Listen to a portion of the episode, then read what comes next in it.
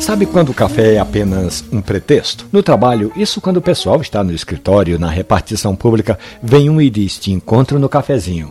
Na rua, um amigo te vê e diz assim: Ó, oh, vamos tomar um cafezinho? Mesmo que não seja para tomar uma xícara de café. Pois hoje eu estava procurando um contato na Universidade Católica quando o professor Juliano Domingues me falou de um colega especializado em direitos humanos. Pronto. Agora perceba como o café nos uniu nessa história toda. Eu liguei em seguida já para fazer um convite ao professor e ele me recebeu com uma dica.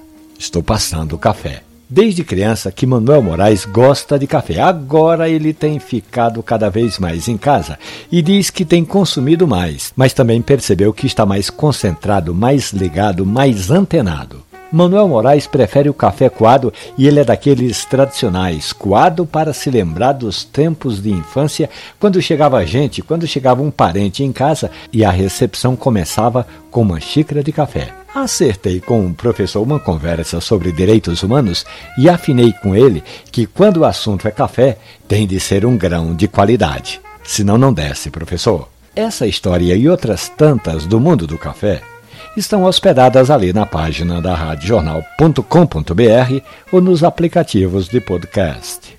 Café e conversa. Um abraço, bom café.